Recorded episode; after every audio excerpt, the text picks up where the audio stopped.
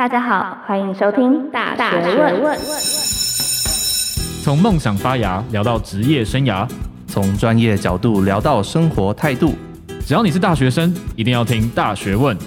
大学问，大学生的大哉问。欢迎回来，《大学问》大学生的大哉问。我是主持人查理，我是主持人韦恩。哎，Wayne，你有没有订阅 Netflix 啊？有啊有啊，我是 Netflix 重度成瘾者。真假？那你最近看什么片？我最近看《鱿鱼游戏》嘛，我也有看。然后另外就是那个什么《海岸村恰恰恰》，从来没听过。好吧，没关系，因为他他好像是最近 Netflix 排行榜第二还是第三名的。哦、查理，你自己平常常看电影吗？我其实没有到很常看电影，但是有时候会在 Netflix 上晃一晃啊，有时间就会看。Netflix 算是我比较少看的，因为我买苹果电脑这，它有送那个 Apple TV Plus，有没有？影集像那个《C 末日光明》，对，然后还有那个 Ted Lasso 错棚教练去世多呢，就是纯搞笑的一个影集啦。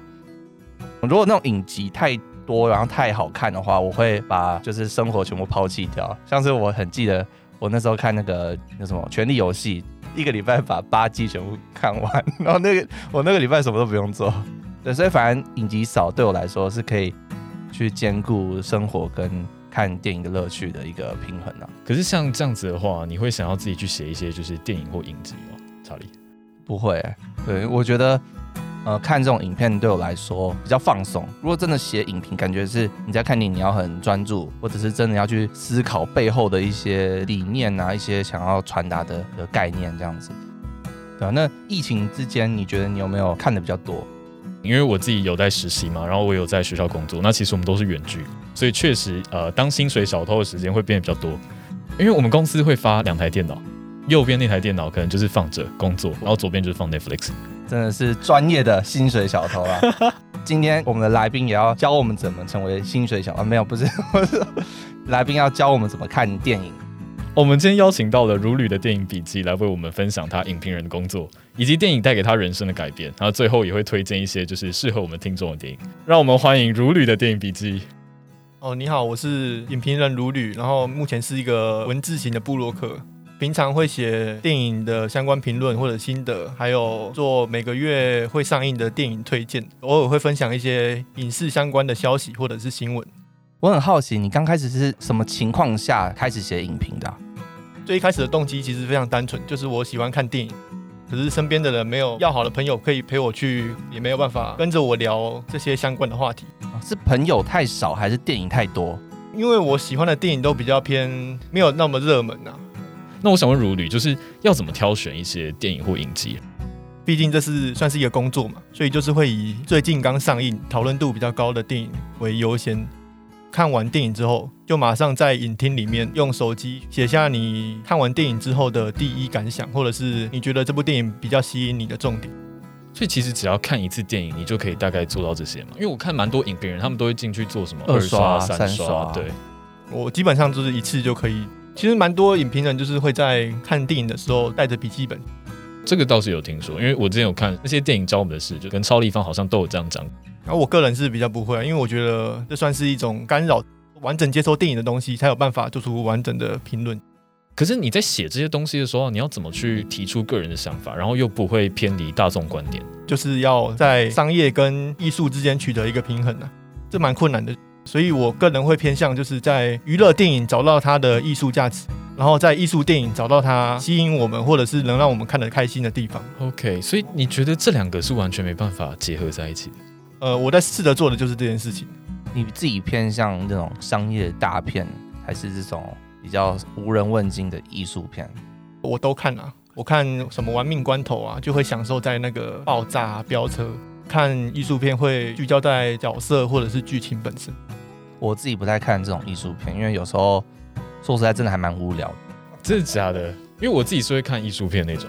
什么样的艺术片？印象最深是《大象席地而坐》，是中国那边拍的。整个过程中就是用四个主角，然后串接整个故事，它蛮 touch my heart。然后它又超久，它三个小时五十五分钟。我相信那种你一定没有兴趣，对不对？可能真的要有人告诉我他某一些会吸引大众的点，那我可能才会产生一点兴趣。商业成功啊，或者说它的讨论度多高，这些东西对我来说其实不太 care。那我觉得我在看每一部电影的时候，不论它是优或是劣，它对我来说更多的是心灵上的富足。你看过了这么多电影里面所在提到一些什么社会现实，或者说他们这些主角面临的困境，这会不会让你在未来你能够更加坦然的去面对这些困难？就比如说看战争历史片，可以知道过去发生的历史事件啊。剧情片的话，每部电影聚焦的主题也会引发你对相关议题的反思。电影最主要的就是引发我们的一个求知的欲望。确实啊，我觉得看完蛮多，就是其他人的经历的时候，如果能够真的内化到自己身上，你确实会觉得这些冲突对你来说，或许真的是 piece of cake。有没有实际的例子？大家有没有听过一部电影叫做《穿着 Prada 的恶魔》？Anne Hathaway 就是他原本是一个初入服装界的小菜鸟嘛，然后后来汲汲营营帮助他上司做一些有的没的什么时装秀什么东西之类的，然后这可以反思到我自己身上。因为我自己是一个就是很喜欢把时间塞满的一个人，就跟绝大多数商管学院的人很像，就是会去追逐一些好比说 brand name 非常好的那些公司，然后大家都要拿什么 MA 啊什么鬼的。我觉得到头来其实会重新去思考做这些东西对我自己来说到底有没有那样子的实质性意义。我想追求的生活真的是这样吗？因为那样子的话，其实我有可能就是每天都在熬夜啊，或者说健康出了问题。最后，他直接辞职甩锅走人，回到另外一个世界。其实当下当下，我真的是被 touch 到。这让我想到有一部影集对我影响很深，是 Apple TV Plus 上面的影集，叫做《误闯黑夜》（Home Before Dark）。那它其实是真实的故事改编的。有一个小女孩自己觉得她是一一个记者，所以她就去采访很多人。很多人因此嘲笑他，觉得他可能不够成熟啊，不足以成为一个记者等等。其中有一幕就是他爸爸跟他说：“你不要去做傻事。”然后他就说：“什么是傻事？”因为我自己是医学系的学生，然后我就做很多这种非医学系该做的事情。很多时候看到身旁的同学都努力成为一位医生，而我这边录 podcast 的时候，就我好像不属于这里。很多人告诉我说，什么事情不适合你这个年纪阶级的人去做。但是你最后还是选择去做一件大家都觉得你不适合做的事情，就是这种固执吧，对我影响很深。所以换句话说，你就是在为你自己不务正业找理由吗？对，简单也可以这么说。想问一下如林，因为我们的听众大多会是一些大学生嘛，那你有没有办法分享一些能够让大学生从影集或电影中学习并充实自己生活的方式？我像我刚刚那种体悟，是我自己因为有共鸣感，所以我自己体悟出来的。但如果今天我遇到的是一个完全没有共鸣感的电影，看电影最重要的还是找到他们要讲的主题意涵的。诺兰要拍《全面启动》的时候，是因为他在成为父亲之后，体会到这个身份必须承受的重担。隔没几年，他又拍了《经济效应》，面对自己的小孩逐渐长大，然后理解到自己总有一天可能会离开他们之后。用这部电影来告诉自己的小孩们，就是自己的爱都不会消失。我自己是蛮 appreciate 就是诺兰这个导演了。我是脑粉，真的假的？哇哦！因为我自己好比说他最新的那个 Tenet，我自己是进电影院，我是真的是看不太懂他到底在干嘛。我觉得他的电影都要再深一层去做思考。你会提到诺兰，就让我觉得，哦，你真的是一个电影爱好者。如履，我们刚刚讲的东西比较像是粗浅的带过。我们可不可以透过最近比较夯的鱿鱼游戏来当做我们演练一次，就是要用哪些方式可以从电影或者是影集之中去做学习？有一个组织，他找了四百多个底层社会的人，他们可能是付不出房租啊，或者是在外欠了很多赌债啊，然后把他们找来聚集到一个地方，进行了很多场游戏，最终的获胜者可以得到四百多亿的奖金。我觉得印象很深刻的一个情节，就是他把大家都放回现实生活中。玩这个游戏可能会有生命危险嘛，都会感到哎有点怕怕的这样的，所以他们都纷纷投了离开这个游戏的票。蛮有趣的，就是主办单位竟然也把他们放出去，可是回到他们原本的现实生活的时候，却发现哎，其实里面跟外面好像也没有差别。台湾文化的话，其实目前好像有一些产业也越来越走 M 型化社会，对不对？嗯嗯。会不会某一天就是台湾也跑出一个台湾的鱿鱼游戏？是鱿鱼吗？不是那个，好不好？没有，我我觉得虽然这个影集可能当然有点 dramatic，它凸显的是一个每一个国家都有一些类似的社会现象，这让我想到以前在洛杉矶的时候，我住在那个市中心，一出去外面全部都是乱七八糟的景象，贫民窟的感觉，都是流浪汉啊。很繁华的一个地方，确实有这样一群人过着这样的日子。这些影集的内容，就是让我去反思说，我们这个社会是不是有这样的一群人？那我们该怎么样去看待他们，帮助他们？其实我觉得如履做了一个很好的事情，他刚刚只是简单的讲述一下他所看到的观点，就让我们两个有这样子的反思。在那个当下，我真的会因为最后剩下几个人，然后我就主动去刺杀其他人吗？我真的有可能会杀人，不是你死就我死嘛，我没办法。我觉得这部剧也蛮有趣的，就是带出我们真实的人性了。你现在想说绝对怎样都不会去杀人，可是如果你到了那个场景，会做出什么行为，真的是现在可能没办法完全想象的。那你这边有没有就是可以推荐几个，就是学生可能会面对友情、爱情、亲情之类的？呃，像友情类的话，我会推荐一部叫做《表兄弟上路》的电影。对死党展开了一段自行车的公路之旅，没想到旅行到一半的时候，其中一个人就对对方说，自己跟他的未婚妻其实有过一段感情。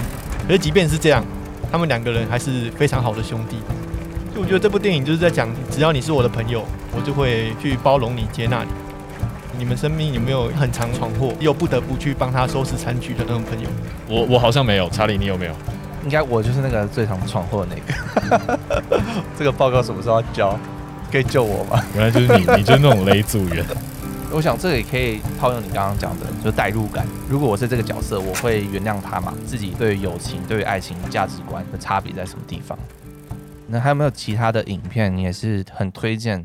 之前看过一部纪录片，叫做《赤手登峰》，哦，我有看过。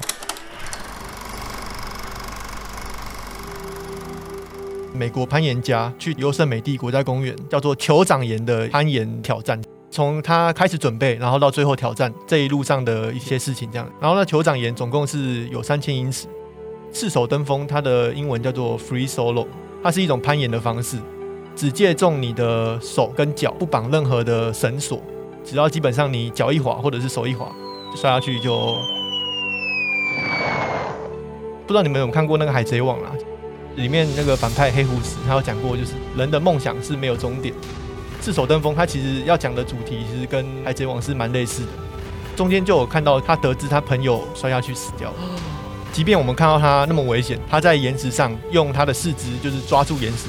下面就是万丈深渊的那种恐怖，可是因为你有梦想，所以你还是会去挑战，即便你可能会付出你的生命。其中有一幕就是他挑战一个很大的一个间隔，用用某种技巧跳过去，然后他就看着架的摄影机，然后就微笑。他虽然真的很危险，他是充满着自信去挑战他的，这是他活着的目的，可以这么说。查理，我想问一下，你能够为了你的梦想付出生命吗？你刚刚前面才提到梦想啊。对，假设今天由于游戏的四百五十六亿就是你的梦想，你会愿意为了他付出生命吗？可能还是不太行啊。就是最近金马奖不是才刚公布一些，就是他现在的名单嘛，对不对？然后我想问一下如旅这边，就是你有没有在关注一些什么样的影展？对于电影有兴趣的话，你会怎么建议大家开始去就是接触这些电影？我觉得可以从台北电影节跟金马影展开始着手了。他们每年都会举办嘛，然后也都收录了很多优秀的作品。因为它是卖票的，在正式开卖之前，他们会有选片指南的一个讲座，会有专人为你解说每部电影的看点跟它的主要剧情。很多国片都会在这边首映，演员也会在电影放映之后来到现场跟观众打招呼，然后做问答这样子。是，就是非常感谢今天如旅来上我们的节目。那影评工作人的部分呢？其实一开始并不是你的职业规划嘛。那你是因为自己刚好喜欢看电影，然后后来慢慢有产出，进一步的就是有人来找你夜配啊，才想要这样继续去做。然后其实你在挑电影的方式非常的单纯嘛，就是你会以目前讨论度比较高的当做你的 target。接下来你又提到的就是说人生即电影，电影即人生这样子的一个观念，在看电影的过程中，其实也会富足心灵上的一些感受，让自己在对于未来的冲击或者说未来困难的时候。可以不会那么的紧张，或者说相对可以用更坦然的格局去面对这些困难。然后最后我们有推荐了一些电影给我们的听众们，好比说《表兄弟上路》跟《赤手登峰》。对，那相关链接我们都会放在下面，大家就仔细去看。如旅，如果大家想要了解更多你的作品的话，要怎么样去？最主要的作品会放在我的部落格，叫做《如旅的电影笔记》啊，基本上搜寻这个都会找到我所有的平台这样子。对，那我们今天节目到这边，那我们就下次见喽。拜拜。拜拜。拜拜。喜欢我们今天的节目内容吗？后面还有花絮哦。听完再离开吧。快问快答 take one action 第一次上 podcast 节目。对啊对啊。那你以前有上过其他的媒体曝光吗？去过那个 youtube 聊电影的频道这样最喜欢的 youtube 频道。其实还好我比较少在看别人的东西。会不会被影响？一定会一定会。所以我会比较避免这件事情。Action. 那我们欢迎 Rudy，Rudy，对。啊！到底要怎样？抱歉，我名字取得太难念了。Action. 我觉得如果我想要介绍，我会先从你衣服开始。像你是穿着 Monster University 的那个独眼怪的衣服吗？你觉得你跟他 attach 在什么地方？就只是这件衣服。哦，只是 你想多了。蓝色窗帘。